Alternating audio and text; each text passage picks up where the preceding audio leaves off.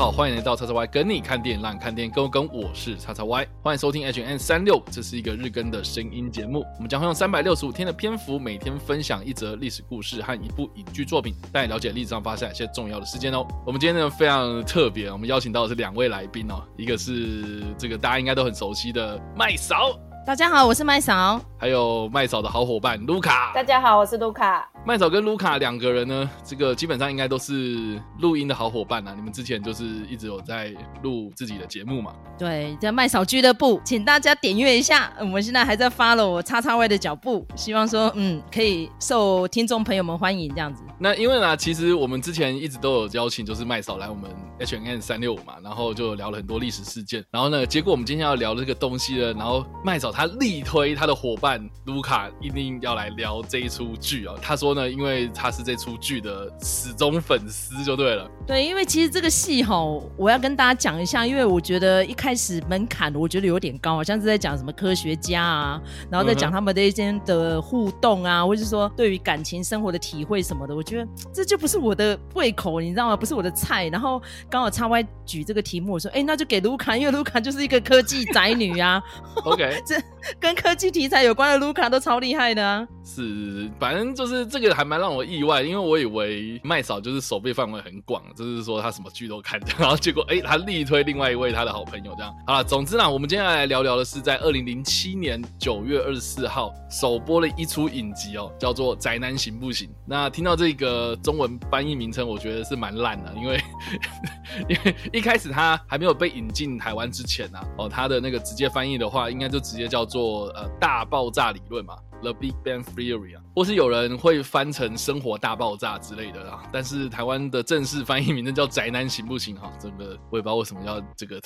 我也不知道为什么要特别讲说。特别强调宅男这件事情啊。总之啊，好，宅男行不行呢？他的这个故事主要是在描述有四位理工男哦，他们跟一位金发美女同租在一个租屋之中哦，所以它算是一个情境喜剧啦，就是在描述说这五个室友们他们在这一个房子里面啊，哦，生活大小事这样子。那当然呢，就会有很多反差，因为毕竟就是有很多这种理工宅的一些用语啊，哦，甚至是一些可能科幻迷他们才会懂的一些梗这样子。所以呢，他在这放了一。个金发美女在里面呢，就是有形成一种反差萌这样，所以呢，这出剧呢就推出之后就大受欢迎了。那一开始呢，其实是这个 GBS 这个制作公司呢，它所制作的嘛，然后之后呢，就是在各个这个平台上面都有播出哦。那最近大家如果想要看的话呢，在 Netflix 上面其实有啊，所以大家应该是蛮好找到它这个正版的管道啦。总之呢，它这一出剧呢。总共播了十二季哦，到二零一九年的五月十六号才完结哦。那剧中呢，饰演这个 Sheldon 的吉姆帕森斯呢，他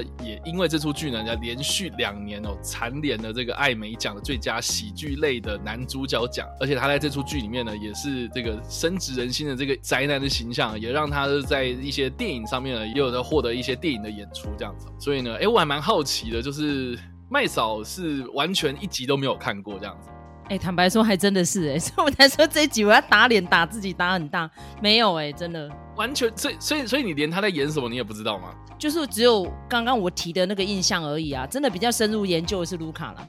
哦，好，因为我自己个人呐，我只看第一季这样子，其实剩下的是我没什么在追啦，哈，但是就是会三不五时看到有些人都分享一些片段，比如说一些知名的科学家有去客串，然后这个也是我觉得这出剧也蛮有趣的一些地方啊。好了，我们先问一下卢卡好了，就是说你是在一开始就追这出剧吗？其实我也不是一开始就看诶，但是我就是有隐约听说，那因为呃这个相对于手背范围很广的麦嫂。那我自己来说的话，我的手背范围非常的固定哈，就是比比如说是科幻片的那个范畴的话，我是还蛮常看的。所以你就想这样子的一个题材的呃一个戏剧，在我们这个科幻圈里头，当然大家都是会觉得说很好奇，怎么会有这样子的呃戏哦？那我觉得它崛起的时间其实也有一点配合，就是说呃就是戏骨。好，那个时候已经变成一个热门的一个行业了哈。那所以大家就会觉得说，哎，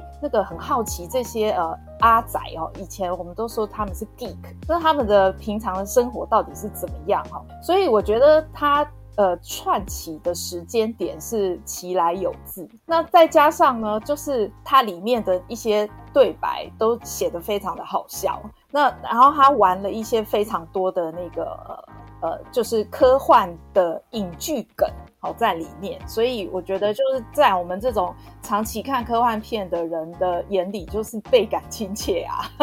所以我其实也没有十二季全部都看，但是就是时不时如果有碰到的话，就会看一下这样子。对。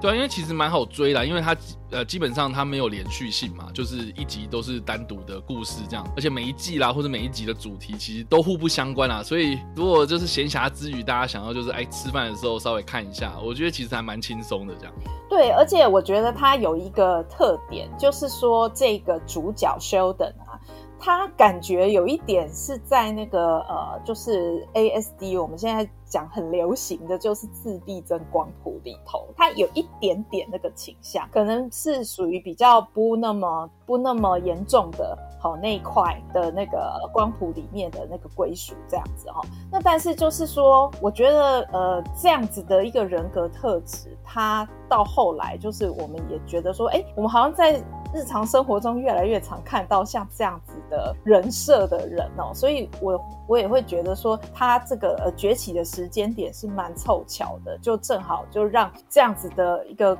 呃跟科技有关的，但是实际上没有什么科技成分的这个喜剧哈，可以就是呃这样子大行其道。那另外就是我刚刚有提到的，就是说呢，因为我有看到很多人就是会分享一些桥段，然后就是一些片段，然后这些片段都是一些可能哎知名的人士有客串啊。那我自己印象中最深刻的应该就是这个史丹利，然后之前大家如果在看这些漫威的这些改编电影之中啊，都就一定会出现的那个老先生这样子。那因为呢，这个宅男行不行里面的这四个宅男呢，因为对这些呃美国漫画呢非常非常的喜欢这样，所以其实 中间有一个客串就是他们找了。那个 Stanley 来客串一下这样子，然后我就觉得，哎，这个其实也蛮有趣的。那我还蛮好奇，就是说，那卢卡，你有看到有哪些你觉得蛮有趣的人去客串这出剧呢？有，其实我觉得这出剧，因为它的题材很特殊，所以呢，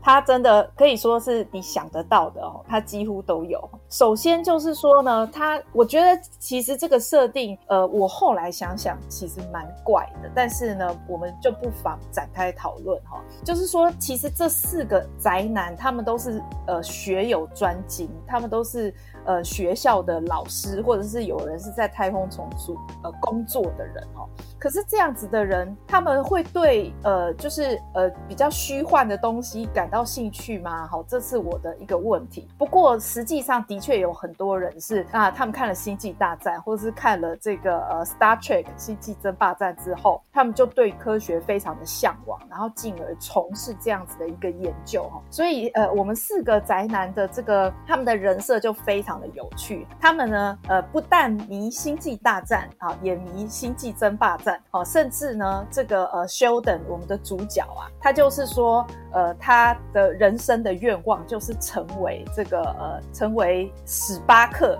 好，如果大家知道史巴克的话，就是他是一个外星人，然后呢，他们这个外星种族呢是。的设定是非常理性、讲求逻辑的哈，所以呃，就是休登他觉他一直都觉得他人性的那一面觉得很不 OK，他希望自己是全然理智，然后然后全然的以逻辑来行事的，所以他的偶像就是这个史巴克。然后有一幕就非常好笑，就是说呢，后来我们不是都知道说《星际争霸战》有重启嘛，然后有那个电电影的系列嘛，当然正好就是说呃，就是赶。上攻逢其胜啊，这个 Sheldon 啊，他就觉得说，哦，那个我最喜欢的史巴克，然后结果后来他去电影院看了这个呃是真正的后来的那个 Zachary Quinto 来饰演史巴克之后，他就很失望这样，那他就觉得说他心中最爱还是旧版的那个 Leonard Nimoy 的那个史巴克，那他就有。订购了一个人形立牌，是史巴克的人形立牌。结果到货的时候呢，居然是 Zachary Quinto 新的版本，然后就很生气，他就当场就是脚一踢，吼，膝盖一顶，就把那个 Zachary Quinto 的那个人形立牌折成两半哦，就非常好笑这样。然后另外就是呃，他当然他们也喜欢星际大战嘛。然后有一集就是这样子，就是呢，呃，要去买那个 Comic Con，好，这个呃，我想呃，就是看电影的人，看有个有在追那个超英电影的人，应该都知道 Comic Con 是非常非常非常重要的一个盛典嘛，哈。然后四个宅男在那边抢票抢票，然后抢抢抢抢不到。那后来这个 Sheldon 他就呃。就是发下豪语，他就说：“我们为什么要去参加人家举办的 Comic Con 呢？难道我自己不能举办一个 Comic Con 吗？”然后他就觉得说：“哦，我要排我的黄金阵容，然后去邀请这些演员。”然后有一个演员就很倒霉，他呢就是因为在那个 Twitter 上面发他即将要去某家那个日本料理店吃饭，然后就觉得说：“好，那个 Sheldon 就想说我要来去餐厅堵这个人哦，这个人是谁呢？就是 James Earl Jones，就是配那个。”黑武士的达斯维德的那一位配音的那一位演员，这样子，那他本身也是演员嘛，吼。那他除了配这个之外，他也配了那个《狮子王》里面那个主角的爸爸的声音，这样子。他要去堵他，那其他人就觉得说你不要吧，这听起来就是会触犯跟骚法的那种感觉啊。然后他就觉得说不管我还是要去，然后我要表达我对。就是他的呃敬佩，好，然后我要邀请他来出席我办的 Comic Con 这样，结果他到了现场之后，果然就是 James O. Jones 就觉得说，就是一脸很臭这样子，然后就说，所以我猜你是不是喜欢星际大战？然后 Sheldon 他就是不会读空气的人，他就觉得说，对啊对啊，我很喜欢星际大战，他都不知道人家已经在对他生气，结果没想到 James Earl Jones 这个时候就说。你知道吗？我也是，我超爱《星际大战》的。结果，结果就变成是 James O'Jones，他就说：“哎，正好你来，正好我最喜欢跟粉丝做一些疯狂的事情。”结果他就带那个 Sheldon 去。比如说唱卡拉 OK 啊，干嘛？然后去散温暖啊，然后搞得连休等都觉得很累，这样子就觉得说陪这个疯狂老头子在那边弄来弄去的。然后最后一站呢，哈，终于啊，那个 James Earl Jones 就说：“哎，我现在有一个行程，就是呢，我要去敲一个人的门，然后但是呢，我们敲门之后就要马上跑，你知道吗？”然后那个修点就觉得说为什么哈？然后他就说因为我们要去敲那个 Carrie Fisher，就是莉亚公主的门。他说哦，Carrie Fisher，对，他就说 Carrie Fisher 这个人呢，他就是疯疯癫癫的，所以他会很凶这样。所以那个修德就糊里糊涂就跟着他去做这些恶作剧，然后他就真的去敲了那个 Carrie Fisher 的门，然后结果 Carrie Fisher 就出来，然后就手上拿着棒球棒，非常生气，然后他就说 James。这一点都不好玩，就他就是知道，就是表示说 James 这个人已经做了很多次这种恶作剧，很常做这些事情，没错没错，对。然后结果 那个那个已经跑得很远的那个 James，他就说：“呃，你觉得不好玩，可是为什么我还是笑得那么开心呢？”这样子，就是就是会有这种呃，我觉得他这个戏里头就是有非常多这种呃利用哦这些呃科幻片的名人的。呃，这样子的一个 cameo 来呃为他们的剧情增添呃一些趣味哈。那甚至呃刚才呃就是呃叉 Y 你有讲的，就是科学家哈，比如说像是那个诶呃星际效应的那个呃科学顾问 Keep Song，他也曾经出现过。然后呢，更不用呃就是更一定要提到的，就是呃史蒂芬霍金哦，他在这部影集里头 客串很多次哈。然后是他一开始的时候，好像是他在线上，就是 Sheldon 在玩那个线上游戏。然后没想到，居然去对到那个这个地球上最聪明的脑袋，就是史蒂芬霍金，然后就非常的入迷。那从此就结识了这个史蒂芬霍金。然后后来呢，他要跟这个他的女朋友 Amy 求婚的时候，他还特地跑去问那个呃，就是史蒂芬霍金问题。然后史蒂芬霍金他只有他一开就开那个视讯，他只有一个问题，他就说：“请问你现在是在厕所里面吗？” 然后。后丘等他就觉得说，对我是在那个厕所里面啊，但是我要问你一二三四五什么的，他就是完全没有在管，就是呃当下的语境的哈，他就自顾自的讲这样子。然后史蒂芬霍金就说，你如果让我听到冲水的声音，你就完蛋了，就就很好笑，就是类似像这种东西这样。那呃呃，这个这个 cameo 是在第十一季。那呃，刚才叉 Y 也有讲啊，就是说呃，他这个呃影集是播到第十二季嘛。那后来就是他这个影集播毕了之后，那史蒂芬霍金他就是离开我们了嘛，哈，所以在那个时候，我记得他们好像也是有就是致敬他一下这样子。那还还有包括说，呃，除了这个呃科学家之外，有一些企业家呃也有在里头做一些这个客串，包括 Bill Gates。然后呢，还有一个人呢，就是现在最红的 Elon Musk，他在里头呢就是一个。呃，一个慈善参会的那个一个宴会上面，一个场合上面，然后对，然后他本来是发发餐点，结果呢，那个他们那个慈善机构的人说，哦，你太慷慨了，你给太多了，所以就叫他呃到后台来洗碗，这样，所以就伊隆马斯克 在这个 Big Bang Theory 的戏剧集里头，居然是一个洗碗的人，这样子，就类似像这样子的这个客串非常非常的多，这样子。其实我觉得这出戏它算是一个蛮标杆的一个一个部分哈，就是说我们刚才也提到，就是说，哎，它的取材很特别，但是呢，它以它这种看起来很偏门的取材，居然也可以变成是国民喜剧。因为之前那个麦嫂俱乐部有一集，就是我们就在讲国民喜剧嘛。那个国民喜剧你要怎么看呢？你看，呃，Netflix 它花大钱呃买下播映版权的，就是。所谓的国民喜剧，那从最早开始的呃快乐单身派对，然后到六人行，然后到这一部宅男行不行，等于是说一个很很鲜明的文化现象啊。那包括说呃这个呃 Sheldon 好的这个 Jim Parsons，然后还有他们的这个女主角，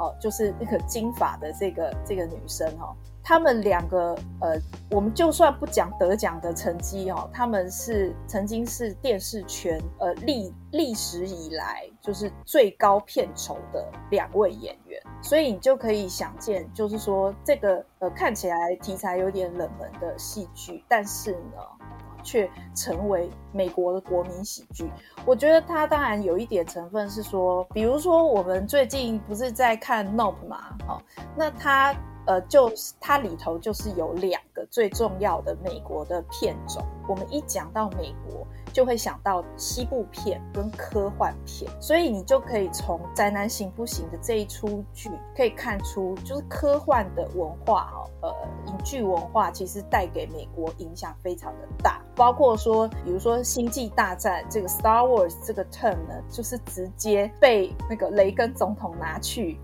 为他的这个太空的计划背书还是什么的哈，所以呃，我觉得这个东西哈，科技这样子的东西，其实已经是有点像是美国的一个立国的根本了啦。我觉得大概可以这样子讲。那所以就是，或许那些笑料对于其他国家的人来说，可能不是那么的熟悉。大概像我们这种长期在看科幻片，才会比较知道。可是呢，对于美国人来说，那些东西都是非常普遍，呃，升值在流行文化里头的。所以我觉得这个算是一个蛮有趣的文化现象。所以那个时候，卢卡，你看到他要停播了，那个要结局了，那个时候你有就是有点小失望吗？不会啊，因为十二季实在已经有点太多了，而且我就想说那些梗到底可以玩到什么时候？而而且他他其实这四个宅男哦，从他们就是乏人问津哈，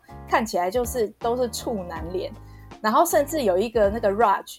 他很特别，就是他是一个印度裔的科学家嘛哈。那他在戏里头，就是他的人设，就是说他呃看到女生是没有办法跟女生交谈的，除非他喝酒。那他这个不过这个人设也是维持前两季而已。那这个饰演 Raj 的这个演员呢，他其实本身腔调都是字正腔圆，但是他为了要演那个印度裔，就是非得要把自己的口音装成印度口音哦。这个也是一个蛮特别的。就包括我们看其他的，比如说金家便利商店好了。好，那些韩国人其实每一个都是英文很标准，但是却要装那个韩国腔，哈，也是一个很有趣的现象啊。哈，那但是呢，他们四个人呢，到最后几乎都成家立业了嘛，有的还生小孩。我是说在戏里头。所以这个戏其实也是发展的差不多了。那那个，除非你要演他们怎么养儿育女嘛，我觉得那个大家应该也是没有人想。其实，因为我觉得这种情境喜剧啊，到后来啦，就是如果你没有一些新的梗的话，很很容易就是到最后面好像都差不多这样子。那我不知道卢卡，你看到后面的时候，你有这种感觉吗？其实说实在，我后面几季就。没有很热衷的看的，就是前面的时候会，你有一直在追，对对对，前面的时候会一集接一集这样子看，然后到后面就会觉得说，哎，其实笑料还蛮重复的，而且你对他们的喜好都已经了若指掌，所以我就觉得说。就比较没有那么呃有趣，或者是说比较没有那么一直要追看这样子。那当然，这个是我觉得任何的长寿影集都有这样子的一个问题，就是你如何保持大家收看的热忱。那如果说呃，就是你你如何的见好就收，我觉得这个也是很重要。那我觉得。呃，这一出呃影集它还不错，就是它收在一个大家都还是蛮喜欢他们的状态下面。那而且这些人呢，这些主演们呢，也各自都有不错的发展。我觉得这算是一个蛮好的结局啦。嗯。好啦，那今天非常感谢，就是卢卡分享了那么多有关于宅男行不行的这出剧的一些相关的知识，这样子。那相信大家如果就是哎，你们还没有看过的朋友们，听大家一直这样一直讲了，应该都知道说，哎，这其实这出剧大概在演什么东西啊？那相信也应该有很多人就是会很好奇，就是说在这出剧到底在演什么。所以大家如果真的有兴趣的话，不妨呢就可以打开你们的 Netflix 或者各大的这些串流平台啊，去搜寻一下，应该就可以很容易的看得到了。好了，那以上呢就是我们今天的 H N 三六五的内容啦。我们分享的是《宅男行不行》在二零零七年九月二十四号这一天呢首播。那不知道大家有没有看过这出剧呢？都欢迎在留言区嘛留言，或在首播的时候来跟我们做互动哦。当然呢，如果喜欢这部影片或声音的话，也别忘按赞、追踪我们脸书粉丝团、订阅我们 YouTube 频道、IG 以及各大声音平台，也别忘在 Apple Podcast、三十八里法上留下五星好评，并且利用各大的社群平台推荐和分享我们的节目，让更多人加入我们讨论哦。好啦，那以上呢就是我们今天的 H N 三六五，希望你们会喜欢。我们下次再见，拜。拜。